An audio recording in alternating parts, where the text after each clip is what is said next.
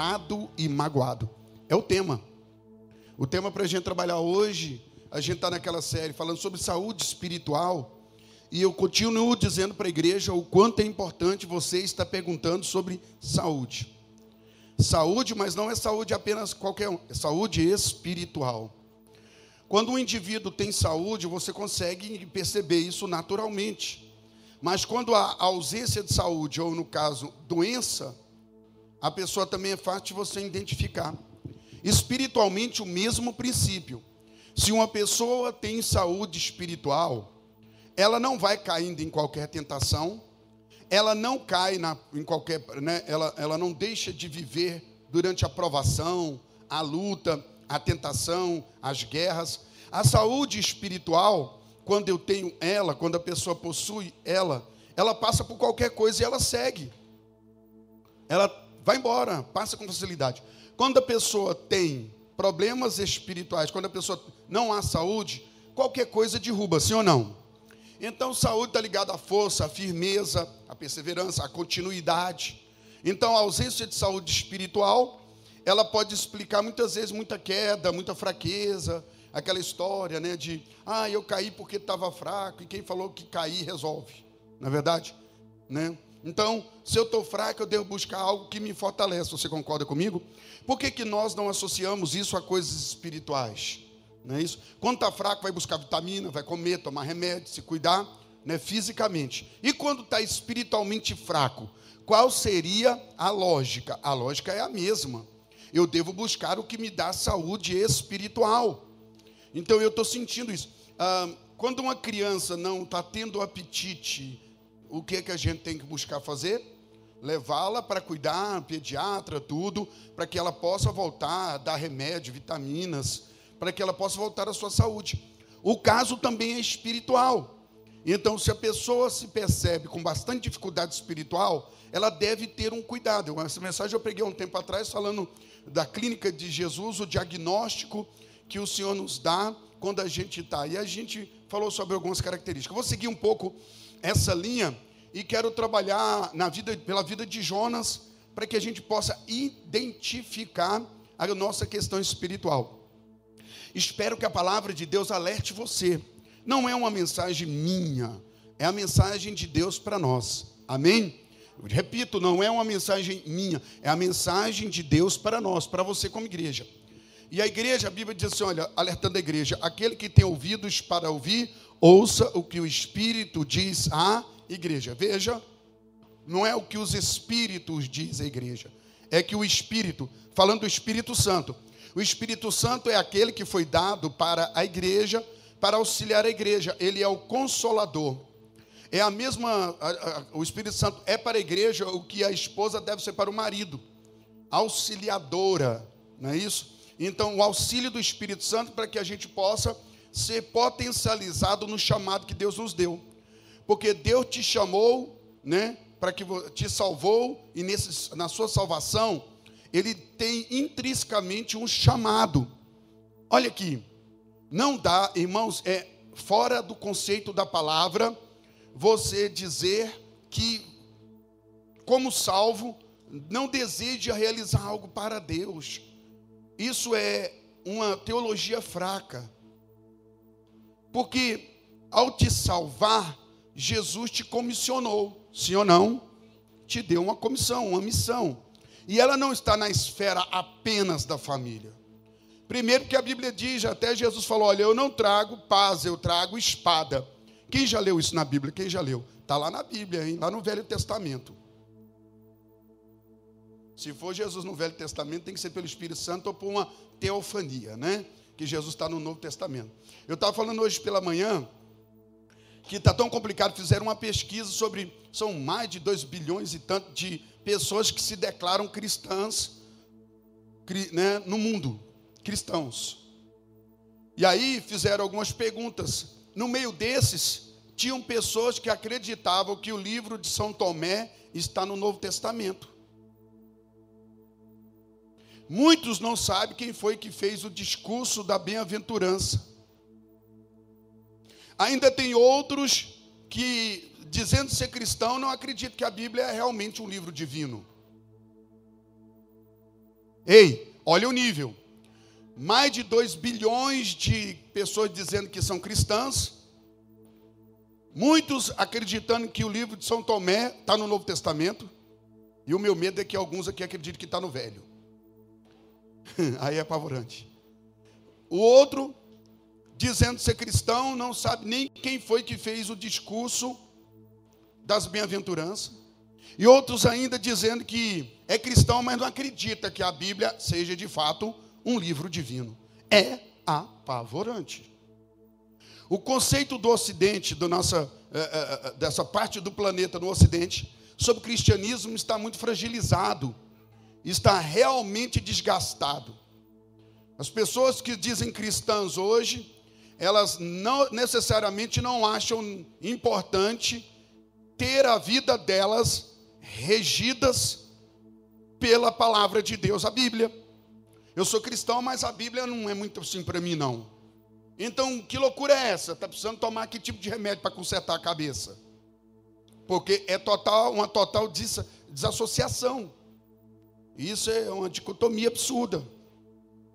E eu preciso saber. Então, a gente está falando sobre saúde espiritual.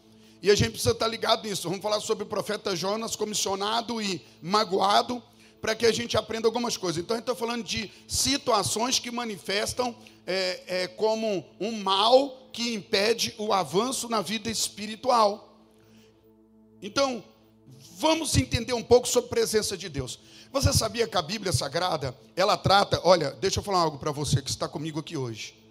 Quem levantou o celular, levanta ele para cima. Quem trouxe o celular, levanta ele para cima assim, ó, levanta. Só quem tem celular aí. Quem não tem, não precisa levantar não. Quem tem, trouxe, levante seu celular para cima e diga: Ó oh, celular, você não é do diabo, tu és um instrumento para Deus. Por isso, nessa hora, estás convertido. Que é fica aquela pergunta, né? O seu celular é de Deus ou do diabo? É de Deus ou do diabo? Hã?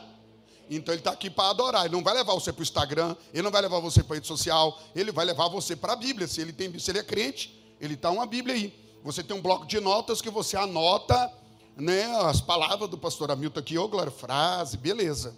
E depois você posta. Então não deixe o seu celular se tornar um instrumento Satanás no culto. Tudo pode tirar a nossa atenção. E celular é uma brecha se você não vigiar. Então, pegue o seu celular que é crente agora, e se você quiser acompanhar a ministração, abra a sua Bíblia. E uma das coisas importantes também é se algumas pessoas fazerem igual a Israel, traz a Bíblia, mas abra a Bíblia. Não adianta nada não trazer e não abrir. Olha lá, já está abrindo a dele, ó. Né? Se você não quer, é até gostoso, né? Carregar a Bíblia, já tem tempo que não carrega a Bíblia. Vamos carregar a Bíblia, sim ou não? Fala, pastor, eu carrego. Não, às vezes você pega ela também na mão de forma material aí, não apenas só no digital, vai ser importante. Então, nós temos essa situação da saúde espiritual. Então veja, eu, eu, vou te dar uma ideia que a Bíblia dá para nós sobre a presença de Deus. É, diga para mim o nome de um lugar santo. Hã? Israel. Bom, é isso que eu queria. Alguém disse minha casa também. Que extensão, mas vamos lá. Vamos lá. Se você pensar de forma bíblica, o lugar mais santo da terra, ele é santo, por que, que ele é santo? Hã? O lugar é santo porque Jesus está naquele lugar. Mas no Antigo Testamento, lá atrás, quando. Qual era, onde é que Deus estava? Deus estava no jardim, sim ou não? Mas o pecado fez com que Deus removesse o jardim, tirou o homem do jardim e acabou. Então, a partir daí, Deus registrou uma morada. E biblicamente falando, seria assim, ó. Deus está no trono dele, certo? Aqui na terra nós temos uma dimensão. Imagina círculos concêntricos, ou seja, imagina um círculo maior, dentro desse círculo um menor, dentro desse outro círculo um menor ainda. Dessa maneira você imagina bem. Na terra, Deus estaria habitando antes no Velho Testamento. Onde? Em Israel, sim ou não? Imagina Israel. Todo o planeta, Deus habita em Israel. Primeiro círculo. Dentro de Israel tem um círculo menor, que é o templo. Sim ou não? Deus habitava no templo. Então, Israel, o templo. E dentro do templo tinha um lugar mais fechado ainda, que era que lugar? O santo do santo, o lugar onde um homem só entrava uma vez por ano, e esse homem era altamente chamado autoridade espiritual. Então veja, no universo Deus tem a terra, na terra Deus tem Israel, em Israel ele tem Jerusalém, em Jerusalém ele tem o templo, e no templo ele tem o santo lugar, o lugar mais santo por causa da presença de Deus. É claro que essa coisa ela alterou hoje, porque Deus está habitando na vida daqueles que o recebem como Jesus como seu Salvador.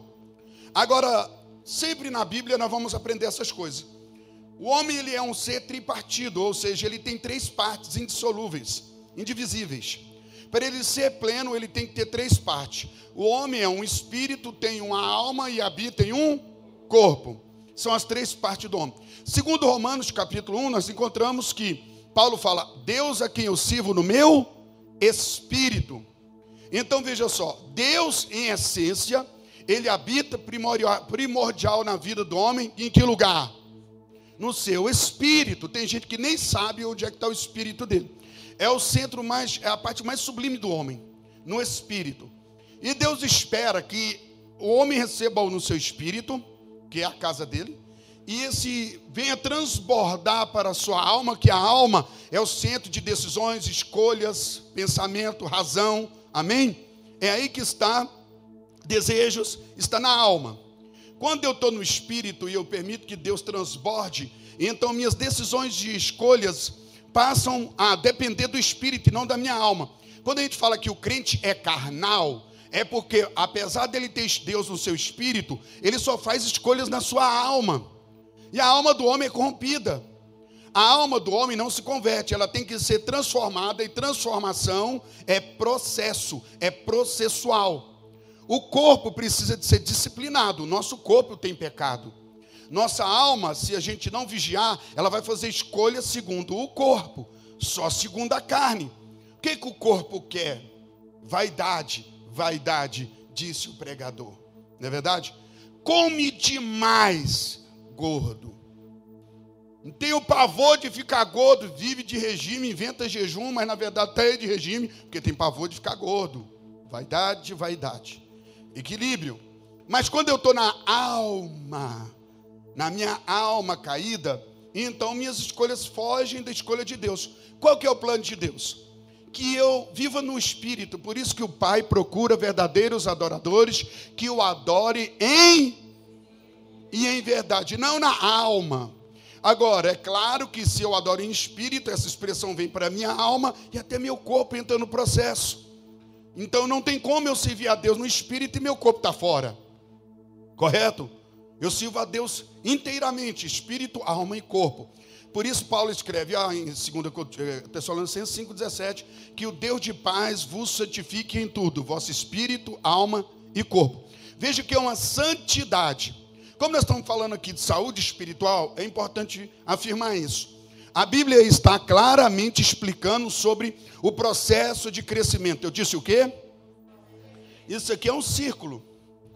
Então, digamos aqui está o primeiro contato meu com o Senhor. No primeiro ciclo, eu tenho uma aliança com Deus, eu tenho uma experiência com Deus. E lembre-se bem disso que experiência com Deus está associada a conhecimento, a conhecer a palavra de Deus. Não é qualquer experiência, é uma experiência pautada no conhecimento da palavra. O meu povo erra por não ter conhecimento. O povo de Deus tem preguiça, como eu disse para vocês aqui agora da, da, dessa pesquisa sobre o povo de Deus, os cristãos.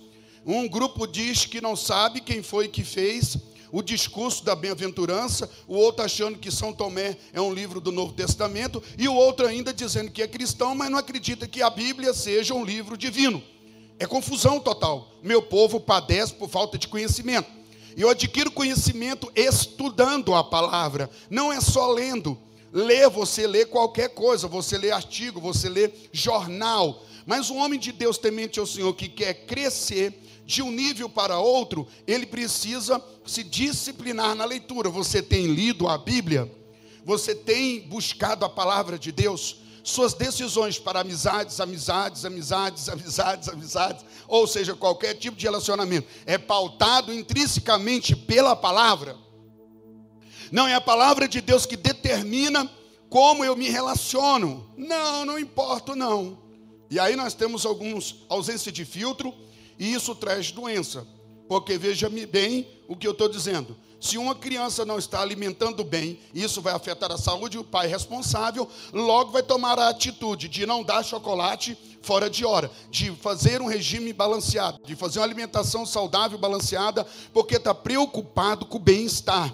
E essa coisa é espiritual. Eu não estou bem espiritualmente porque o que devo eu retirar, o que eu devo acrescentar, o que não devo mais me alimentar e ter contato, o que devo alimentar e ter contato. Aquilo que é saudável, às vezes não é agradável. O menino não fala isso para gente. Não, eu não gosto disso, mas você precisa comer. Giló é maravilhoso para a saúde. Mas não como. Eu amo giló, amo tudo que amarga. É incrível. Eu pego jurubeba e fico no pé, eu acho delicioso. Tem que apavora, mas é gosto, né? Tá.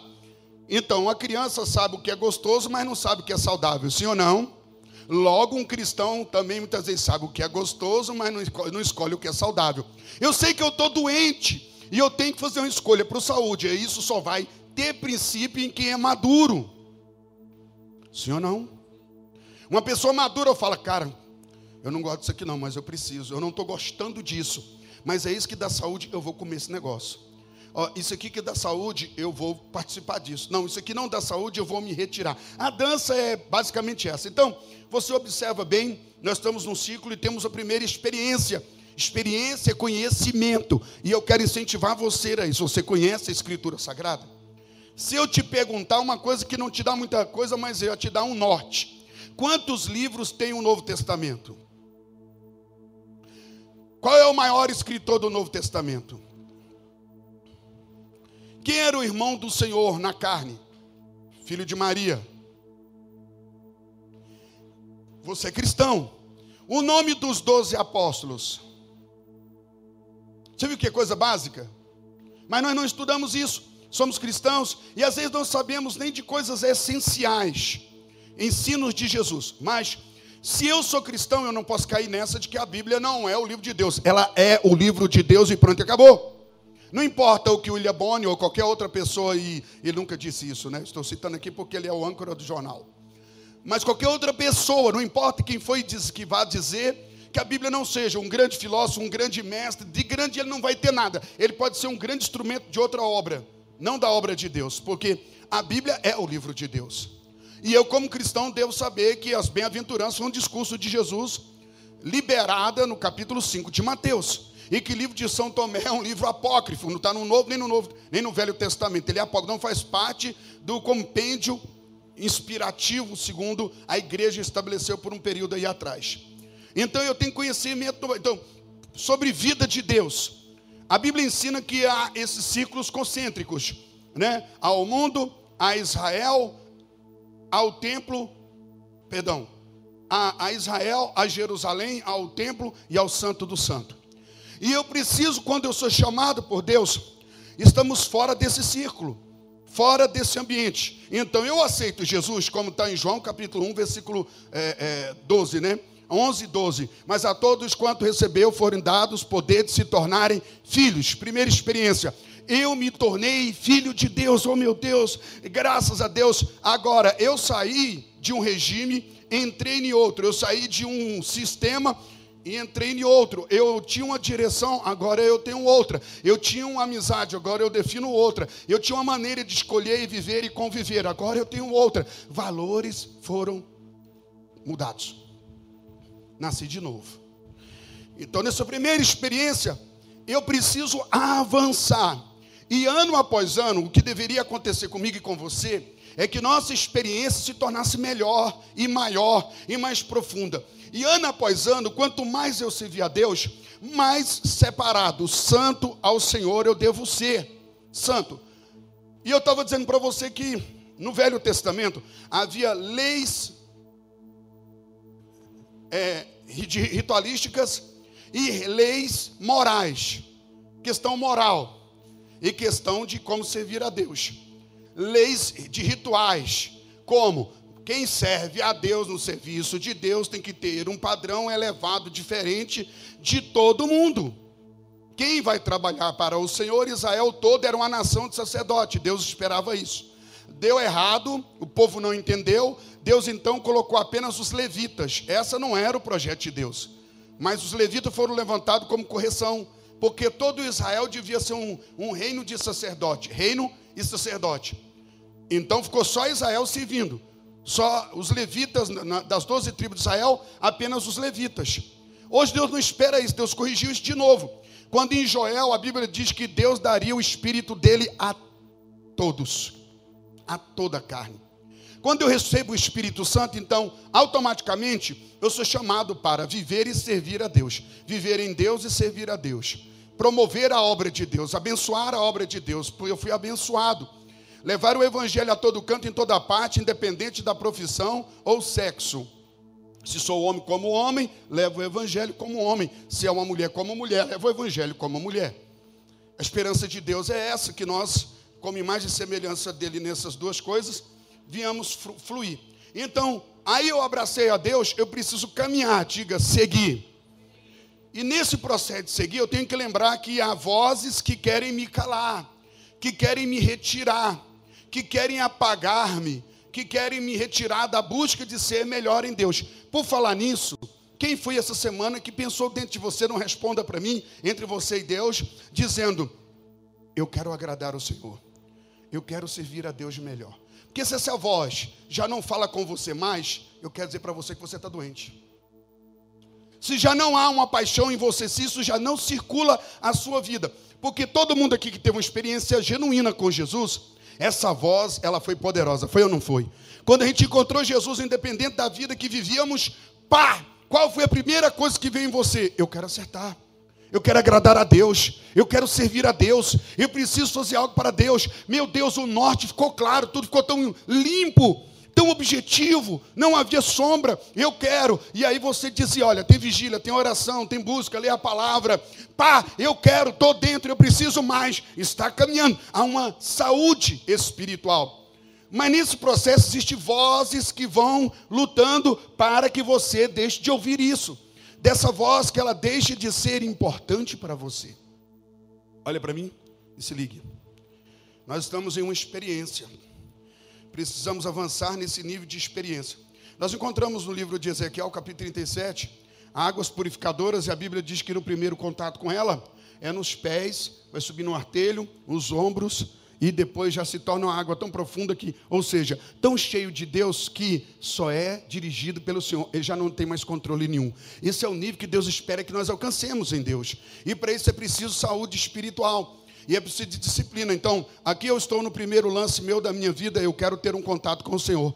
Eu quero ter um contato com a parte espiritual. Eu quero crescer na vida espiritual. Eu sou num, num círculo e eu quero, eu preciso melhorar espiritualmente. Meu Deus, eu preciso ir. E a voz é dizendo: vá, você precisa melhorar, crescer. E eu te, agora eu perguntei: qual foi a última vez que você falou dentro de você? Eu preciso melhorar a minha vida. E não apenas como uma choramingação mas uma vontade, uma fome, uma crise. Uma crise. E essa crise não te prostrou, ela te ergueu e te impulsionou para fazer algo e não a fazer contas erradas, tipo, ah, eu preciso melhorar, eu preciso melhorar. Já tem três anos e nada foi feito. Isso é muito sério. É aquele caso crônico de gente que tem uma enfermidade e não rompe com a doença. Não adianta nada eu ficar dizendo, repetindo que eu preciso, e há três anos eu não saí do mesmo, eu não saí do lugar, eu continuo no mesmo lugar. Da primeira crise que eu tive, eu já tive várias crises e eu não rompo.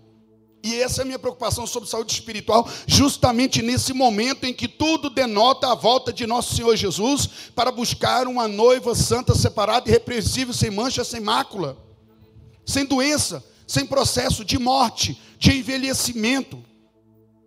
Então, cada ano da nossa vida servindo a Deus deveria ser melhor espiritualmente. Se eu tenho três anos, deve ser melhor, quatro, cinco, dez, doze anos. Mas o contrário é mais verdadeiro do que eu antes, por causa do desleixo com a saúde espiritual.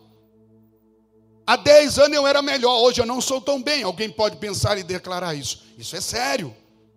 Ah, eu lembro quando eu era muito apaixonado por Deus e pela obra. Isso é um diagnóstico ruim. Você está fazendo. Não sou eu daqui, é cada um julgando a si mesmo, como a Bíblia diz, examinando a si mesmo. Então, eu estou no primeiro círculo e eu quero ir mais para perto do Senhor. Então, chegamos em Israel de Deus e agora queremos ir para mais perto do Senhor. E essa voz, ela vai ser buscada a ser silenciada, abafada. Vão abafar essa voz. Vão, vão o quê?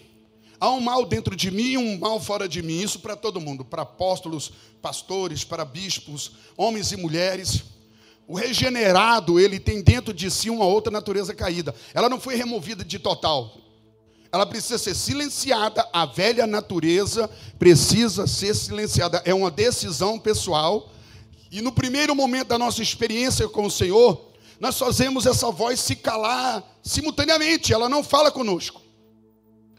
Quando estamos apaixonados por Jesus e vem a voz da preguiça, do desleixo, da acomodação, e ela não tem potência em nós. Não.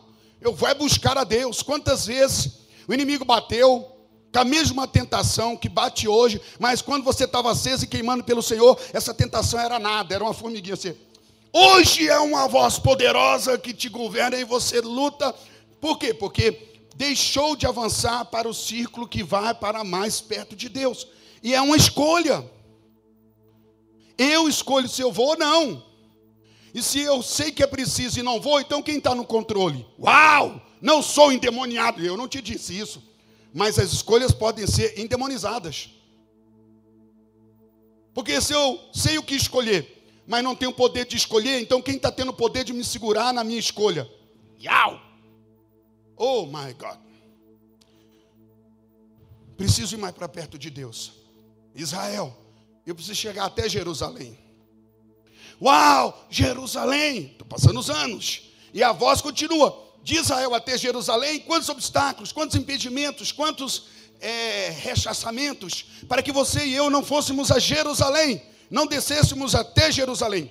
Mas quando chegamos em Jerusalém, uau, Jerusalém, glória a Deus, meu Pai, e eu preciso continuar indo até o templo, Moriá.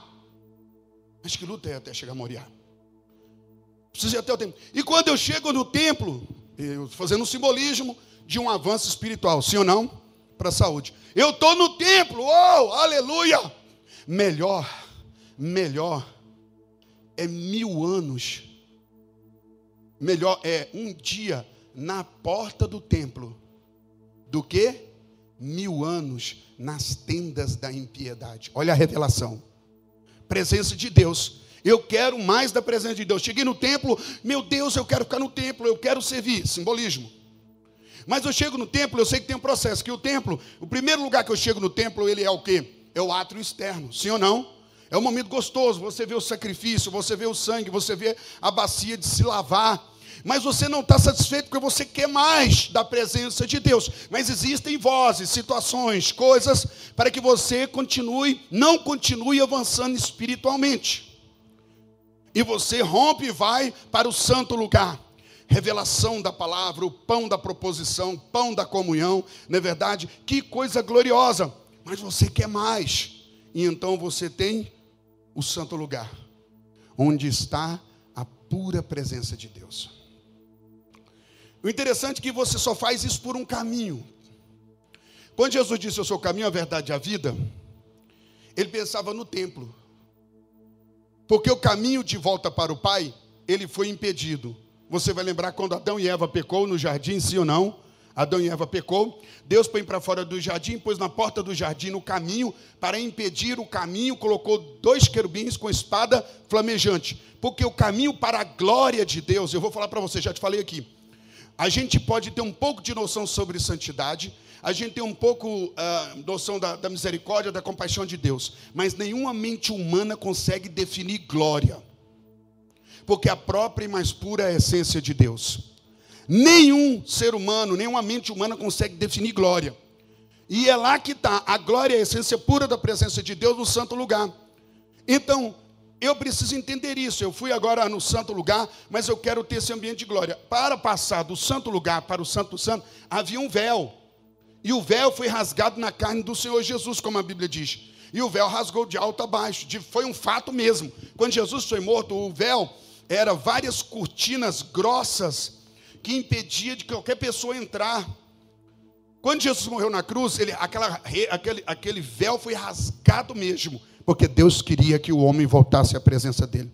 Quantos mil anos, quatro mil e tantos anos depois da queda de Adão e Eva, aquele véu é rasgado, o querubim já não pode mais impedir. O sangue de Jesus é o novo e vivo caminho para estarmos diante de Deus, o lugar mais almejado. Deus não desistiu, Deus tirou o homem com o coração triste, tirou o homem do jardim da sua presença, pôs um querubim. O que Deus mais esperava aconteceu no Calvário, quando Jesus disse tetelestai, ou quando ele disse está consumado, o véu rasgou, as pessoas poderão vir à minha presença. Deus deseja que eu e você avancemos dia após após dia para a presença dEle. Deus não tem nojo de nós, repulsa de nós, Ele nos quer. Mas aí, como eu estava dizendo, que existe procedimento para isso, processo. Então, eu, enquanto Jesus, para o próximo ciclo concêntrico, eu preciso tomar atitudes, escolher sempre a presença de Deus.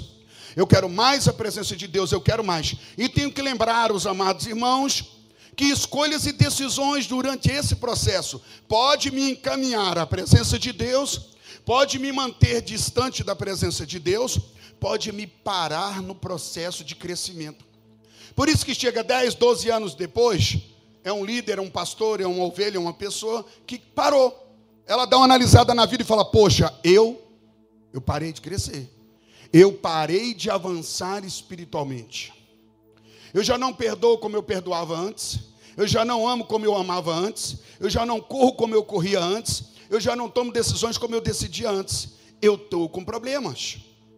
Eu parei de fluir no espírito. Eu parei de seguir a direção de Deus. Agora sou eu no governo e eu decido o que eu tenho que decidir.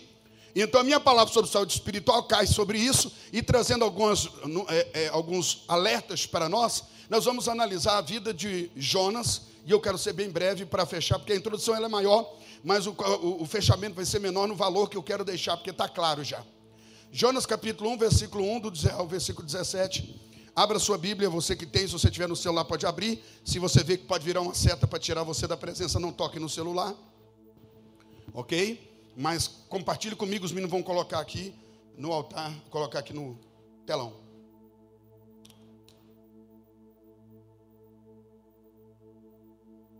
Em alguns minutos a gente vai eu quero fazer toda a leitura desse capítulo, e só tem 17 versículos. Correto? Então veja bem.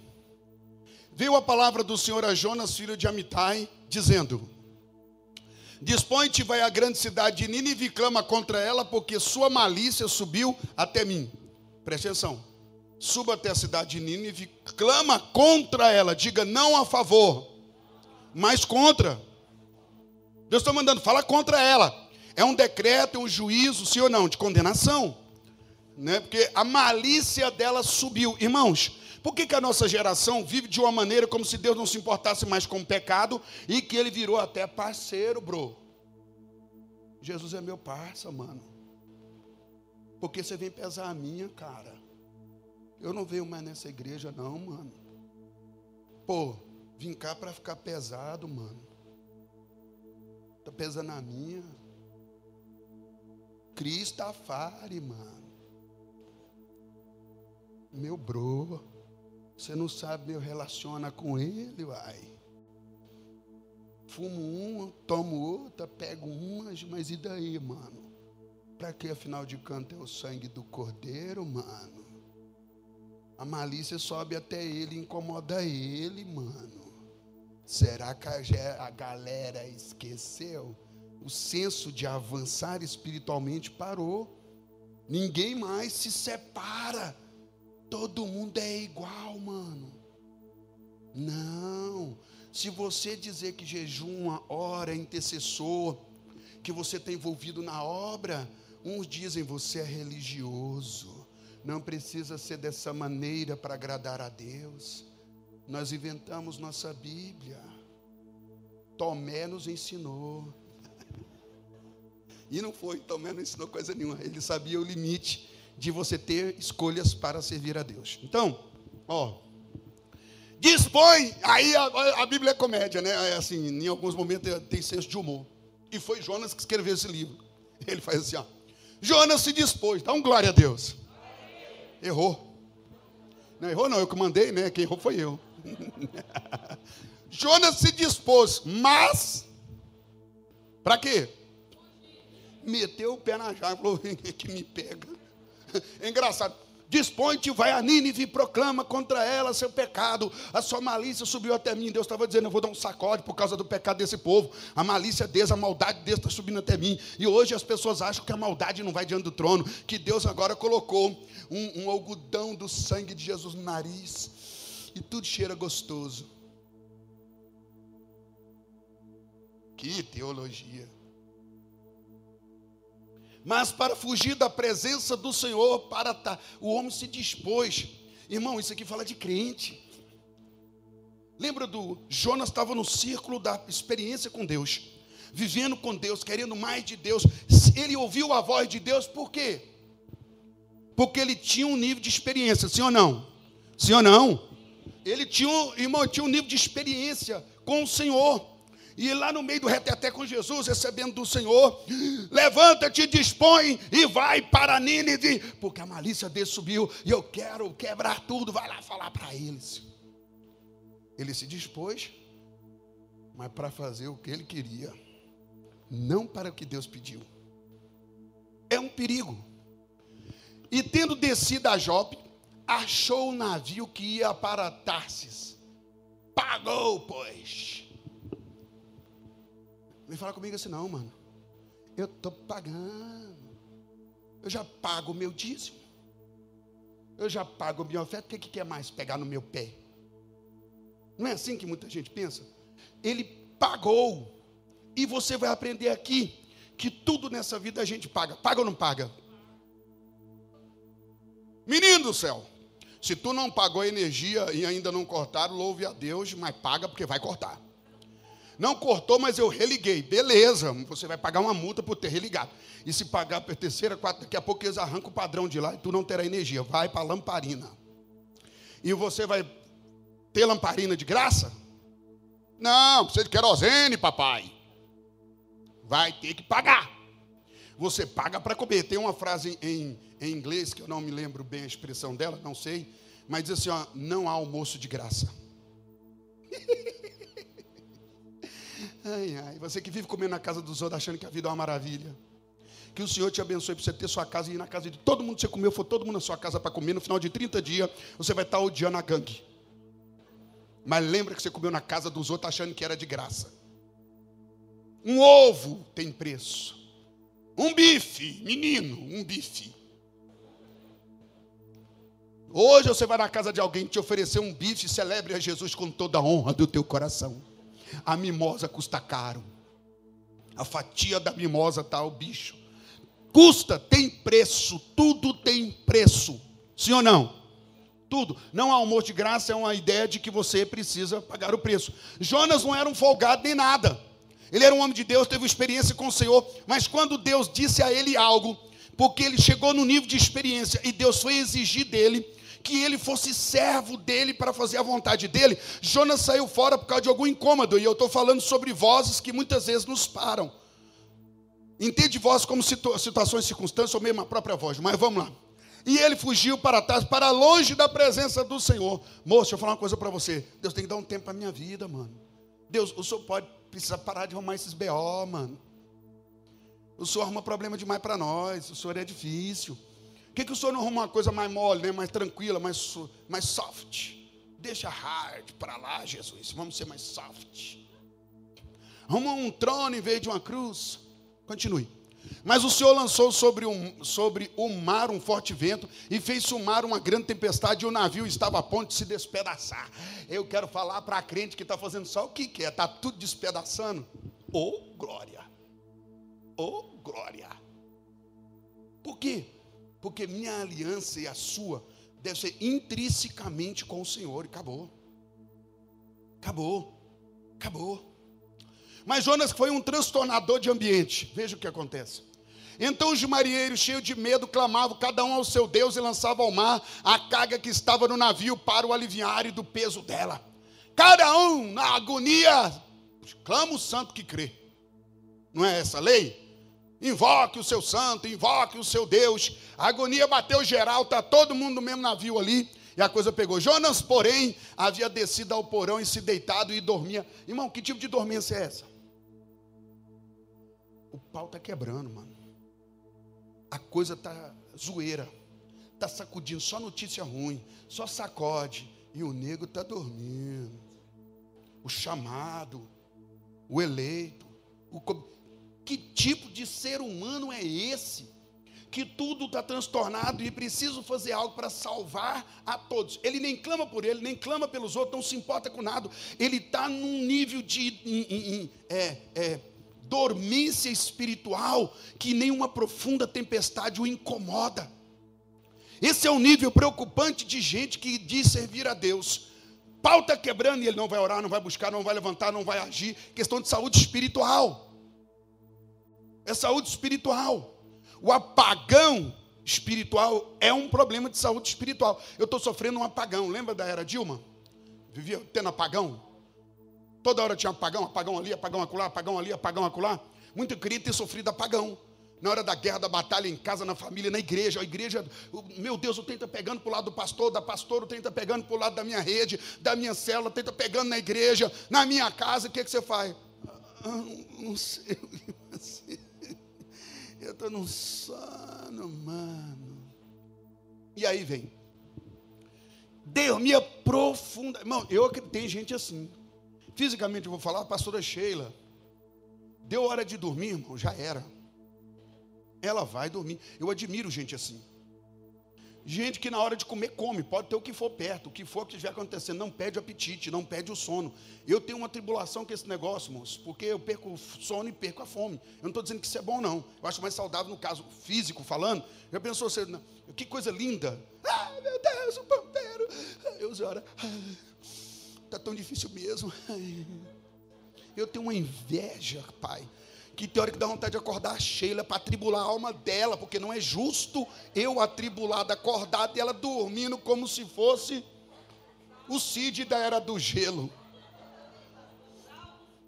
É, o salmo, ela tem fé, deite logo durmo, porque o Senhor me faz repousar seguro.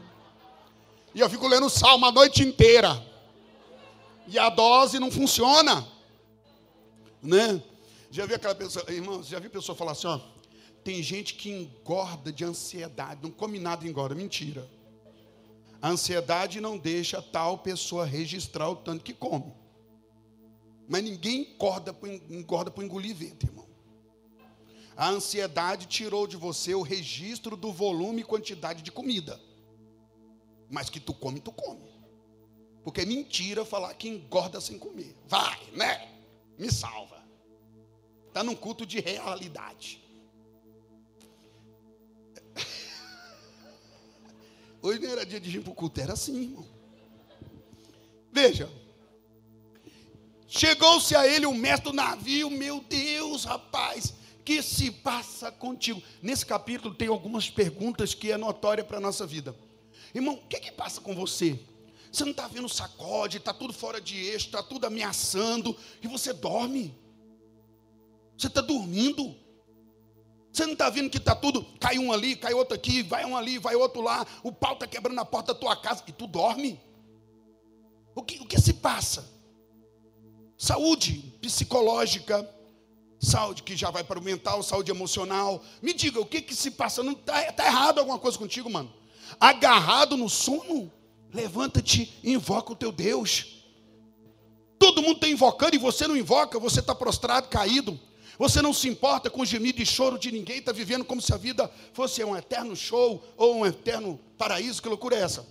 Talvez assim, esse Deus, esse Deus que você serve aí, se lembre de nós para que não pereçamos. Já tinha buscado tudo quanto é Deus. Você já pensou se a resposta para o processo que você está vivendo está dentro do clamor que você recusa fazê-lo? E você apenas diz: Eu não consigo. UTI. UTI espiritual. E diziam uns aos outros: Vinde e lancemos sorte. A coisa começou a rochar. Diga o que é, o que é e sempre será. Sim, lembra de Pedro lá na roda dos observadores do evento?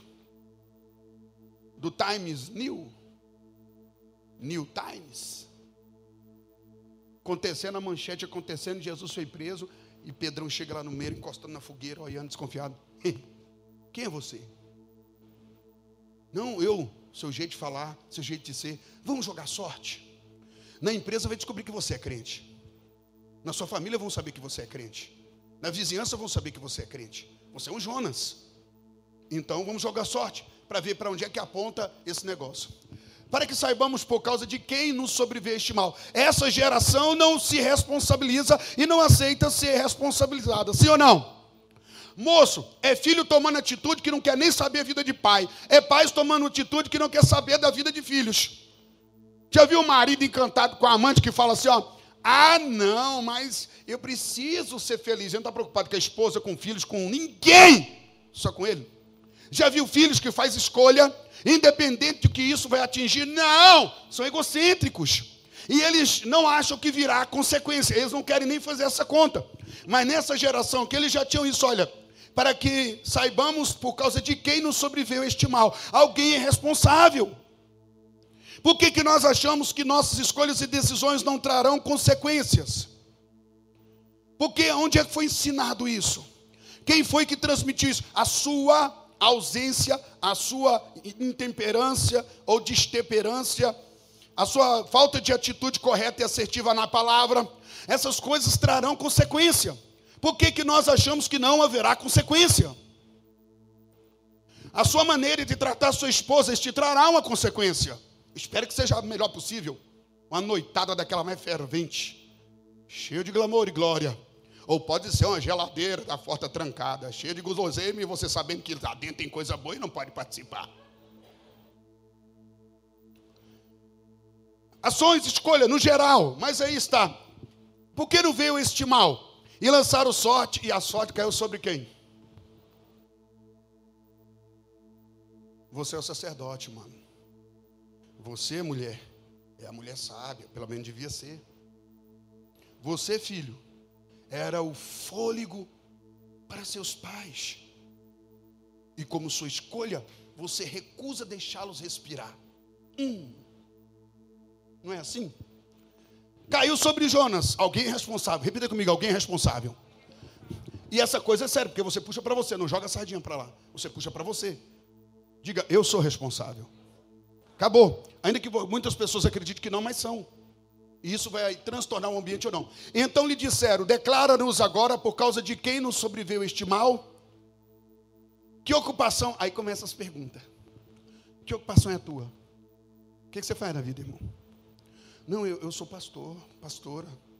Não, eu sou líder. Não, sou intercessor. Eu sou membro lá do Ministério Palavra da Reconciliação. É, eu sou da igreja, irmão que, que você faz da vida? Porque quando você foi chamado do centro de fora para o centro de comunhão com Deus, automaticamente você foi comissionado, sim ou não? Você foi chamado e é sempre uma caminhada de avanço. Como eu disse, os anos poderiam nos ajudar a estar melhor cada ano. E é para acontecer isso. Agora não escolhe, por quê? Sabemos que enquanto queimamos, produzimos cinza. Diga enquanto eu queimo, produzo cinza. É importante o soprar de Deus. É importante o limpar das cinzas é uma coisa pessoal. Você tem que tirar a cinza do que já queimou, para que não, a cinza não abafe o fogo. E aí, pelo falta, e é uma responsabilidade individual. E aí eu não limpo a cinza, daqui a pouco eu sou aquele fone cheio de cinza que tem um calorzinho, mas lá embaixo tem brasa. Quero avisar para você, ainda tem fogo aí dentro. Retire a cinza. E o que acontece aqui? Que ocupação é a tua? De onde você vem? De onde você vem? Eu, eu, eu venho do Ministério da Palavra da Reconciliação. Não, eu venho de servir o Senhor, de andar com Ele. Veja. Qual é a tua terra? Quem é o teu povo, rapaz? Eu quero saber a sua identidade. Para que a gente saiba a responsabilidade de alguém, a gente precisa saber a identidade de alguém. Porque a identidade é o que é, o que fazemos. A minha identidade define como eu faço o que faço. De onde vim, para onde vou, de quem sou. Essa é a identidade. Se você é de Cristo, é discípulo de Yeshua Hamashia, aí está o destino. E eles respondeu: Amado, esse texto eu amo isso aqui por causa, diga, sinceridade, transparência, honestidade. Quando ele, Jonas, vê o B.O. acontecer, foi acordado do sono que estava vivendo, as perguntas acordam a sua mente e ele diz: Eu sou hebreu, eu sou crente. Eu temo ao Senhor. o Deus do céu, ele identifica. E quem é esse Deus? Nada mais, nada menos o que fez o mar e a terra. Sabe esse mar está agitado aí? É o meu Deus que fez ele. Ele é transparente e honesto no confronto. Essa geração não gosta de confronto. Não gosta de ser chamada atenção, não gosta de ser responsabilizada. Nós não gostamos, vamos falar isso claramente. Você não gosta de mensagem que te chame atenção. Mas é uma, é uma, grande, é uma grande manifestação de ausência de saúde. Se você não gosta de prestar conta e nem de ser cobrado, então você tem um problema na saúde espiritual. Porque ah, o líder, o pastor ou quem chama a sua atenção, te liga, te cobra, não é um infitético de Satanás. É uma pessoa em Deus te amando e tendo responsabilidade por sua vida e pela obra de Deus, a qual você foi colocado como parte. Por que se arrepia? Por que acha ruim? Quando o líder liga, pergunta se vai ou não vai. Por que querer tanta independência? É diferente ter liberdade com independência. Quem tem liberdade sabe que tem que prestar conta. Quem é independente não quer prestar conta para ninguém. Por que, que muita gente quer sair de casa, mesmo que na casa lhe dá liberdade? Porque não quer prestar conta, não quer ser é, é, é, livre, quer uma libertinagem que leva para a independência. Quero prestar conta com ninguém. Faço da minha vida o que eu quiser. Isso é uma marca de doença. Isso é uma marca de falta de saúde espiritual. Então veja só, quando ele fala todo o relato, então os homens ficaram possuídos de grande temor e lhe disseram: Que é isso que fizeste? Olha a pergunta, moço, o que, você está fazendo?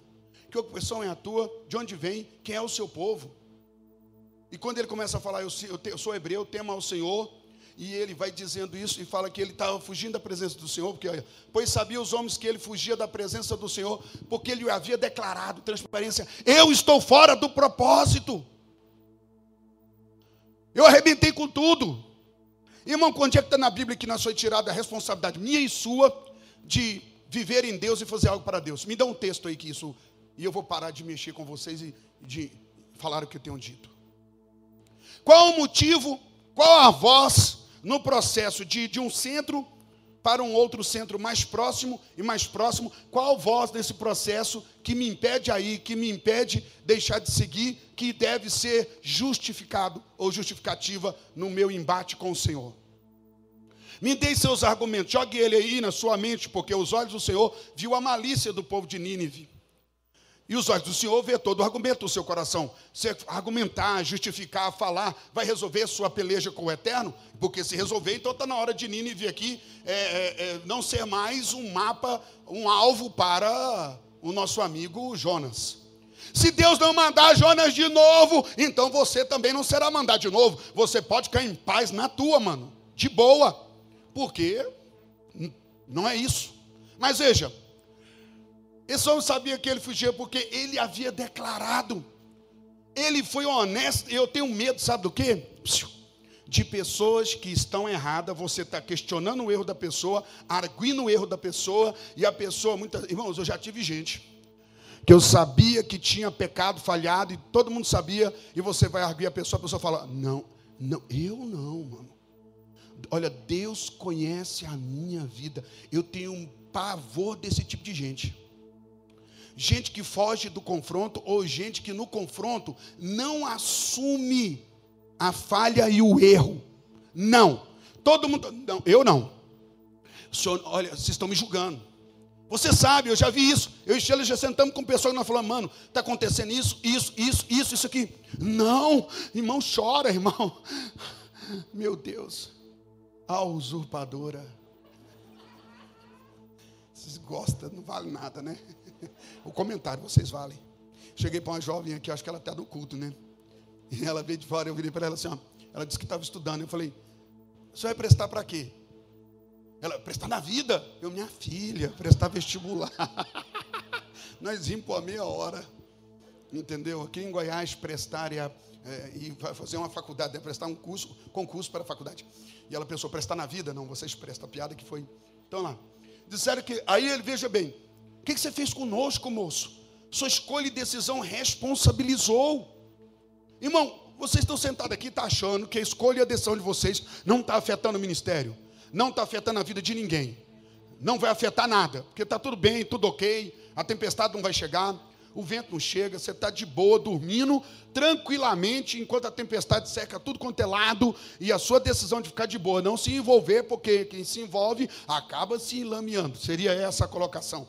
Já disseram para mim que Jesus é curva de rio. Só chega o que não presta, só gera problema. E ele nos chamou para quê? Para viver com os certinhos? Veja, disseram: Que te faremos para que o mar se nos acalme? Porque o mar se ia tornando cada vez mais tempestuoso. Enquanto eles iam conversando, o mar ia sacudindo e estão tentando discutir. E aí ele pergunta: O que, que nós devemos fazer com você, crente que está fora do propósito, do chamado da paixão? Você, crente que deixou de seguir em direção à presença e à vontade de Deus. Porque se eu digo, Deus, eu quero fazer a sua vontade, ou melhor, Deus, eu quero te agradar. Quantos aqui querem agradar? Deus, levanta a mão e bem alto. Se eu não tiver, está errado já. Mas então, eu quero agradar. Mas sabia que para agradar a Deus você vai ter que abrir mão de coisa? Diga isso para um marido e uma mulher que estão casados. Quantas vezes o marido teve que engolir a lobeira para agradar a mulher e quantas vezes a mulher engoliu a lobeira para agradar o marido? E quantas vezes houve divórcio porque alguém deixou de engolir a lobeira ou deixou de querer agradar o outro? Se tiver um casamento onde só um é agradado, é problema. E Deus não é assim. Há momento em nossa vida que nós temos que fazer escolhas. Se queremos agradar a Deus, é importante saber disso. Quando você fala, eu quero agradar a Deus, beleza, e por que, que não agrada? Pastor, eu tenho agradado, porque gente, tem gente que fala assim: ó, olha, eu não adultero, eu não prostituo, eu não fumo mais, eu não tenho nada. Isso só é benefício seu até agora, eu não vi outro benefício. Se você não adultera, o benefício é de quem? Se não prostitui, o benefício é de quem? Se não é pornográfica, o benefício é de quem? Se você não rouba, o benefício é de quem? Porque quem rouba vai para onde? Então, beleza. Aí você não fuma, o benefício continua sendo de quê? Isso é ser crente? Qual o benefício do Senhor ao ter te salvado? Ah, que você não fumou, não adulterou mais. Maravilha. Esse é o benefício? Ah, uau. Meu evangelho está onde? O nosso. Estamos dizendo que Tomé está no Novo Testamento. Então, tomai-me e lançai ao mar, e o mar se aquietará, porque eu sei que por minha causa vos sobreveio esta grande tempestade.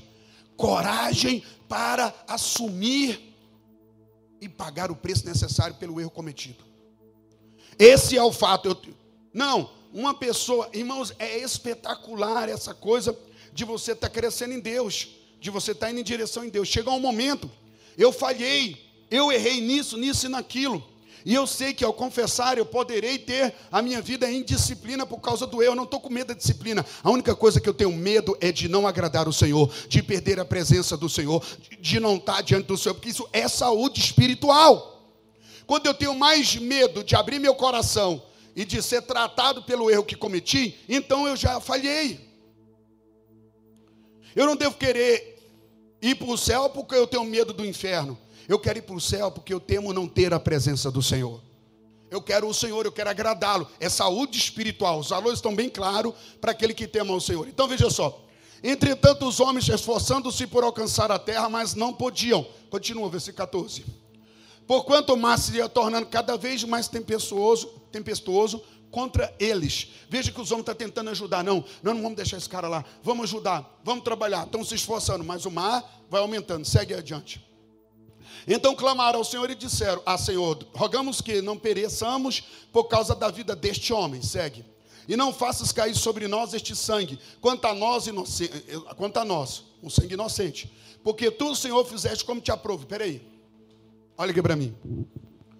Eu, a pessoa falha, fala: Meu Deus, como é que eu vou abrir o coração? Eu ando falho, estou errado. Se eu assumir meu erro, vou ser exposto, aberto para todo mundo. E isso vai ser uma vergonha. Imagina eu ser tratado. A coisa mais incrível que a gente descobre é que o arrependimento abre uma porta e fecha outra. O arrependimento é uma porta que você passa por ela e tudo que é mal não vai com você. E a porta da perdição é fechada com arrependimento. E já que todo mundo sabe que Jonas está desviado, sim ou não? Você entende a palavra desviado? Fora do alvo, fora do propósito. Ser desviado não é parar de vir à igreja. Ser desviado é parar de obedecer ao Senhor. Ser desviado é não cumprir o propósito como Deus pede. Não é servir na maior boa intenção como Caim. Caim queria dar o melhor dele a Deus e não foi aceito. Repito isso, né? Sempre. Então não é dar a Deus o meu melhor, é dar a Deus o melhor que Ele deseja. Senhor, eu vou fazer o meu melhor. Onde é que está escrito isso na Bíblia? O seu melhor, quando você pode fazer do seu jeito. E se eu disser para você que muitas vezes esse melhor é o que é rejeitado? Porque foi o que aconteceu com Caim. Então, a coisa mais incrível é que ele, todo mundo sabe que ele está desviado, mas quando ele se lança sinceramente e fala: Eu estou pronto a pagar o preço. Eu errei, eu falhei, mas eu estou aqui e eu quero reajustar isso. Joga-me no mar meu próprio dano, quem morará no santo monte do Senhor? Aquele que prometendo cumpre mesmo com que dano próprio. Você não prometeu? O que tem Mateus 5,37? Seja o seu. E não, não. Hoje nós somos a geração da conveniência. Eu digo sim convenientemente, de acordo com o que me foi interessante. Eu posso dizer não em seguida, porque é conveniente que eu me digo sim. Isso não é caráter. Isso não é caminhando para o centro da presença de Deus. Essa geração sabe muito fazer isso. Agora veja aqui o texto dizendo para nós que todo mundo se converteu quando Jonas se arrepende. Uau! Todo mundo podia ir para o inferno por causa do erro, desleixo, despreocupação, dormência de Jonas. Mas quando ele se arrepende, assume o compromisso e põe a vida dele fala: o jeito é me jogar no mar. Todo mundo falou: esse Deus é sério, esse cara também. O arrependimento de Jonas abre a porta para que depois dele ter confessado o erro, em vez de ser gerado só escândalo, o arrependimento dele gerou cura para todos nos barcos, porque no barco todo mundo clamou ao Senhor, pediu perdão, orou ao Senhor. Que coisa impactante. Outra coisa que nós aprendemos aqui na vida de Jonas, nesse texto, é que todo decreto de juízo de Deus ele pode ser revogado pelo arrependimento. Sim, Deus se importa com o pecado. Subiu a malícia até mim. Eu sei a podridão que estão fazendo. Eu sei o lixo que estão produzindo. Eu sei a coisa errada que estão fazendo. É adultério, fornicação, prostituição, avareza, abuso, profanação, aborto. Estão fazendo lixo. Estão cometendo lixo. E eu matarei a todo pecador e lançarei no inferno. A verdade é que Deus não fez o inferno para o homem. Foi Yeshua Hamashia que disse no livro de Mateus: o inferno foi feito para Satanás e seus demônios, mas só que o homem segue Satanás e os demônios. O fim dos demônios será o fim daqueles que o seguem. Deus não fez o inferno para nós. Então, quando Deus diz para você, se você adulterar, você terá uma sentença de morte. Essa geração não acredita nisso. Se você fornicar, se você prostituir, se você escolher a vida do sexo, é, é, que seja lésbica, que seja homofóbico, que seja qualquer que seja, que pecado que for, maconha, é pecado, não interessa, não vamos classificar não. Qualquer forma de pecado existe uma sentença e um juízo, sim ou não? É bíblico. Mas qualquer pecado que haver o arrependimento, qualquer pecador vivendo o pecado se arrepender, ele passando pela porta do arrependimento, não haverá juízo. Quando Deus disse para Jonas: Jonas, vai lá e clama contra eles, diga vocês vão morrer. Estão vivendo na prática do pecado, vai padecer se é filho de pastor, de pastora, se é o pastor, é a pastora, seja quem for, cometeu o pecado, o decreto de juízo está. Mas a coisa mais linda em toda a Bíblia é que quando Deus declara, decreta um juízo, Ele não quer cumprir o juízo, Ele quer que esse recado traga no coração quebrantamento e mudança. Ele quer que o pecador, ao ver isso, fala: Eu não quero morrer, eu não quero ficar mal. Então vem para mim, filho. Vinde a mim todos que estáis cansados e sobrecarregados.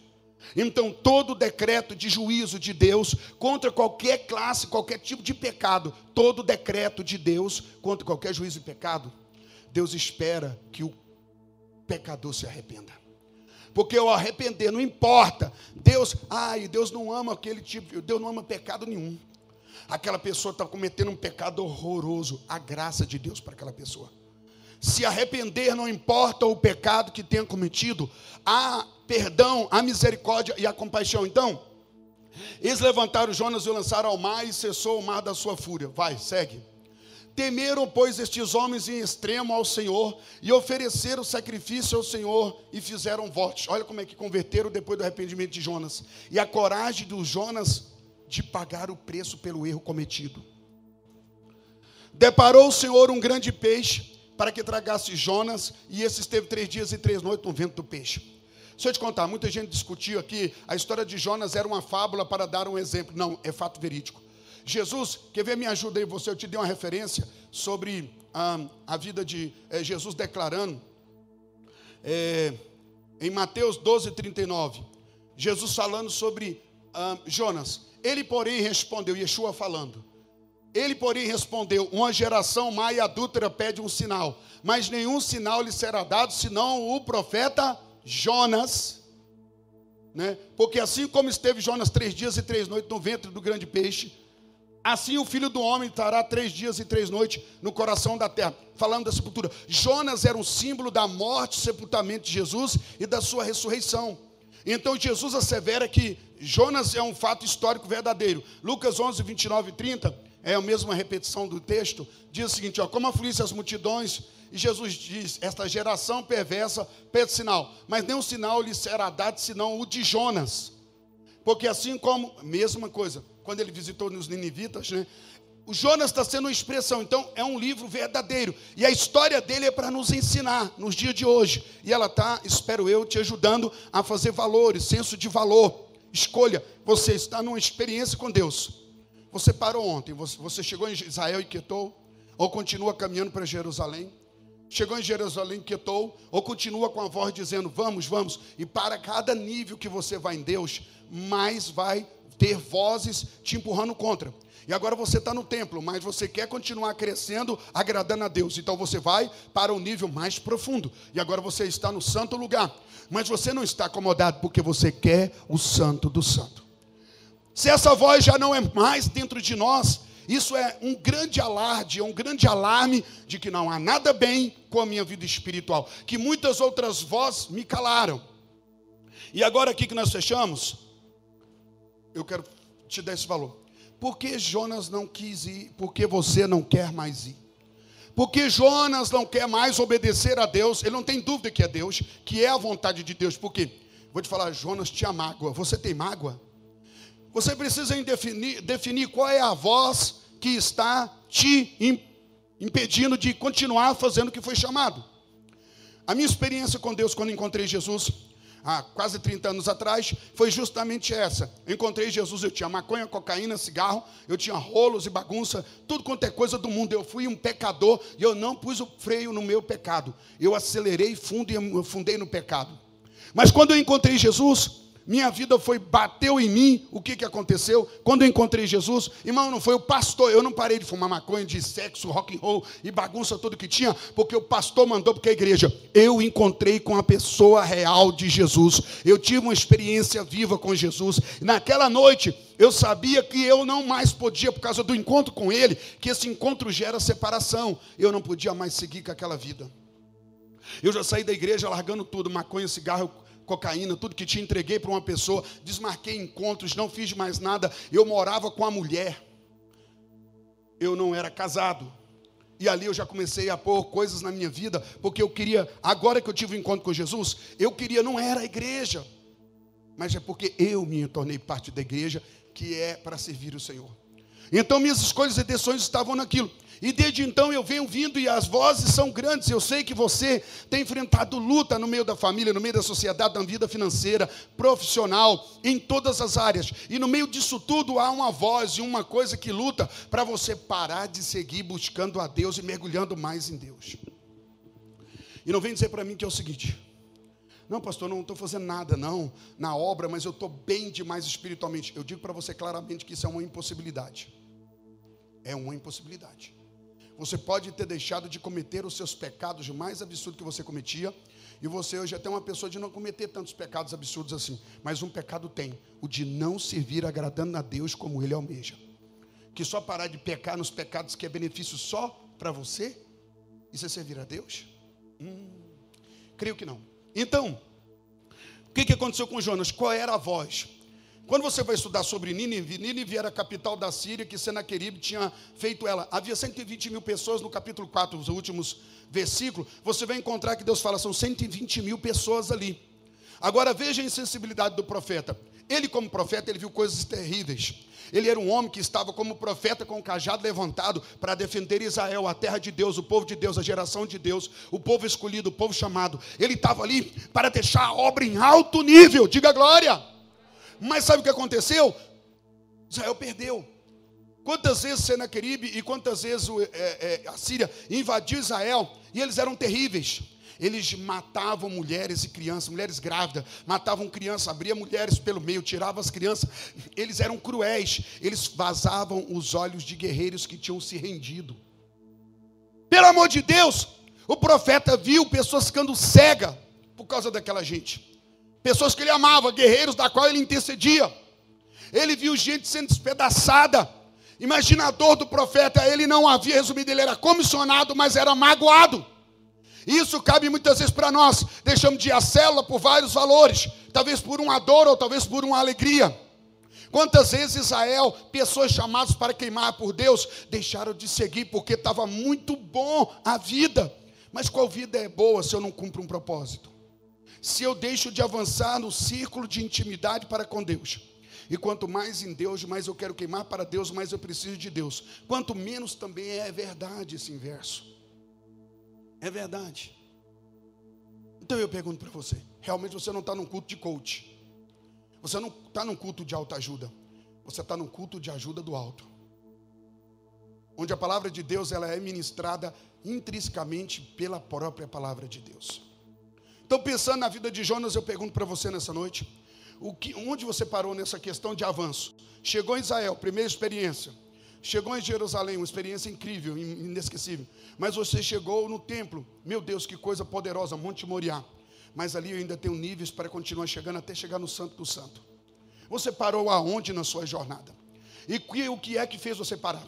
Uma experiência amarga com a célula, com o discípulo. Igreja é difícil demais. Se a gente envolver com a igreja, a gente morre. Pois é, Jesus morreu porque ele envolveu comigo e com você.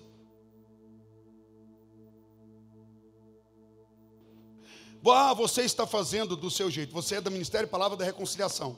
Mas você tem o seu ministério próprio do seu jeito que você não alinha com o ministério. Ah, não, você faz.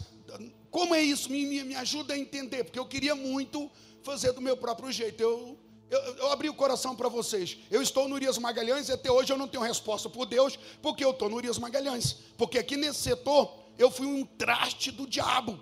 E tem gente magoada comigo por causa da minha vida do passado, gente que nem acredita. Olha que coisa louca. Podia ter me tirado daqui o Senhor, mas eu estou aqui. Podia ter ido para outro lugar, mas eu estou aqui. Podia estar tendo uma outra missão. Quantas vezes já fui em vários lugares, abrir, plantar, apoiar igrejas. O que, que eu estou fazendo aqui? Por que, que eu tenho que estar aqui junto com você, repetindo mensagem após mensagem? Você podia ter ido dentro do que eu penso? Não. Eu não vou nem por esse caminho. Deus, onde o Senhor quer que eu esteja, o que o Senhor esteja querendo que eu faça, o que me importa é a geografia que ele me aponta. Ô Jonas, você precisa ir para Nínive, é para lá. No capítulo 2, a Bíblia diz, capítulo 2 é a oração de Jonas, capítulo 3 é o arrependimento. Jonas faz o quê? Deus vira para Jonas e fala assim: ó, de novo o Senhor falou com Jonas, vá, porque você não vai deixar de cumprir o seu propósito. Eu estava fazendo uma análise há muitos anos atrás sobre a vida de Jonas. Porque você sabia que para ele chegar em Nínive ele só podia chegar de navio? E como é que ele apareceu? Eu estava vendo uma história dos caldeus dos assírios, que existe um Onassis que, de, que apareceu para trazer sabedoria aos habitantes daquele ano, 650 antes ali. Eles contam a história nos livros daquela região de um ser que apareceu um extraterrestre, alienígena do passado. History Channel. Apareceu um alienígena, um ser diferente. Por que? Presta atenção. Quando você come uma comida e ela vai para o seu estômago, qual é o processo? Suco para dissolver, sim ou não? Agora, o tubarão, ou a baleia, o jubarte, seja lá, que engoliu Jonas. O grande monstro que engoliu Jonas. Jonas foi parar no estômago. O que, que caiu em cima de Jonas? Hã? Alguns acreditam que a pele de Jonas foi despigmentada. De repente eles estão lá, aparece um cara doido, cabelo mal feito, imagina a cena. Ele vem da praia, que o peixe teve um mal-estar com aquele negócio na barriga, que estraga até o apetite dos outros, quem está torto. E o peixe foi lá e deu uma cuspida e Jonas caiu pá, no mar.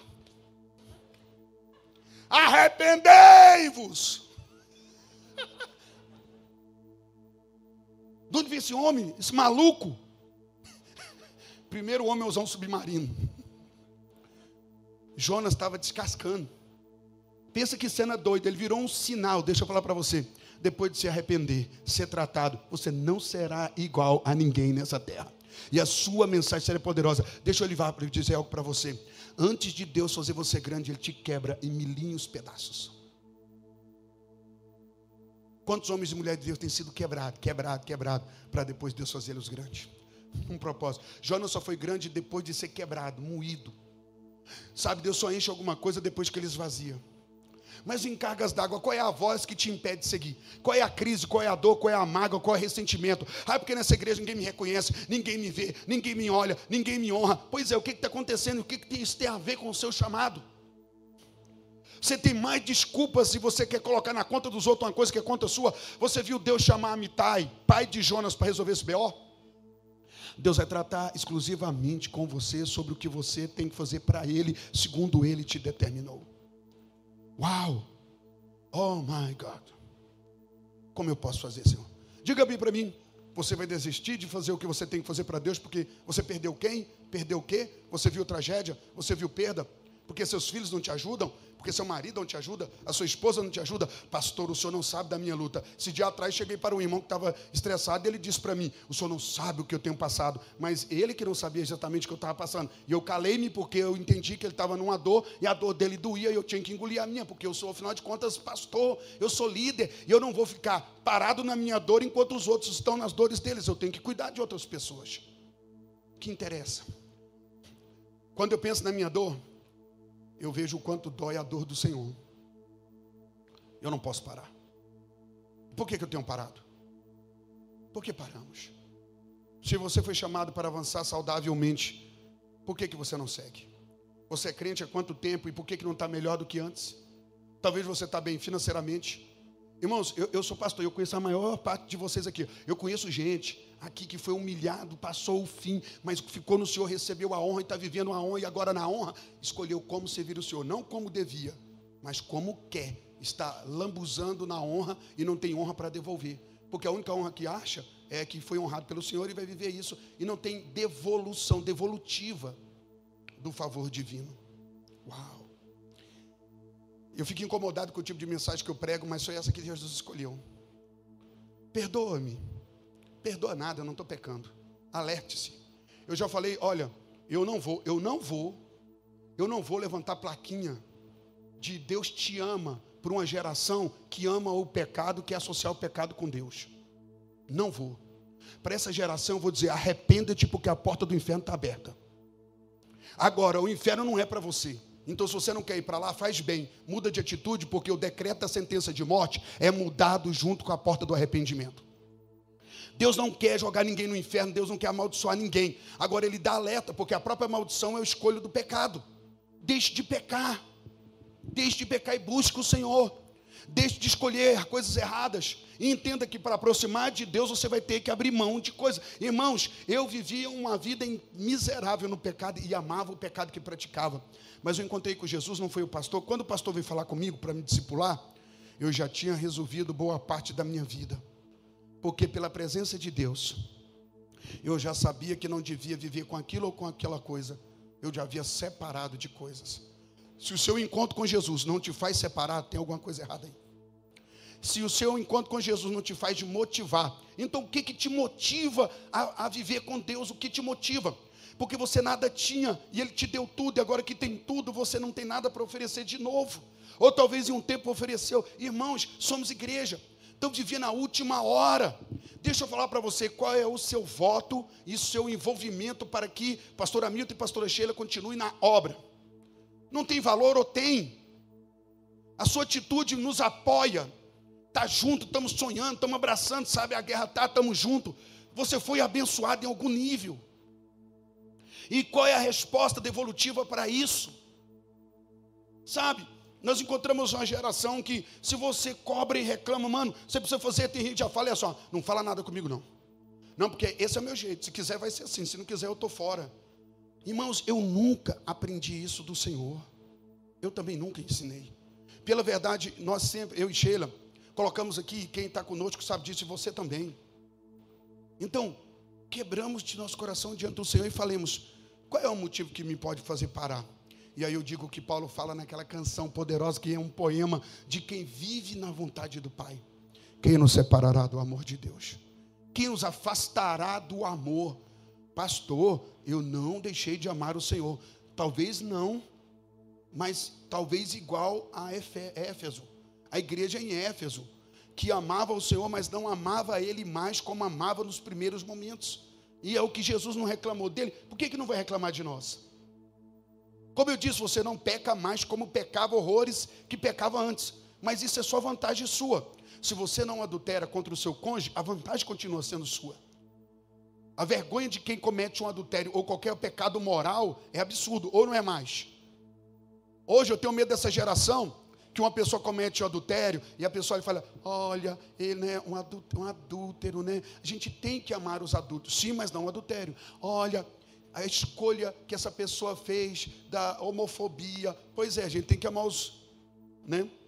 Perdão, a gente tem que amar o pecado, mas não amar o pecador, amar o pecador e não. Sai, Satanás! Tomé do inferno. Confusão. Você deve amar o pecador e não amar o pecado. Eu amo. Deixa eu falar para você aqui, ó. Já pecaram contra mim pecados absurdos. Falaram mal. A última experiência que eu tive, uma menina, mulher de Deus, uma mulher aqui no Urias Magali, que me conheceu quando eu era jovem.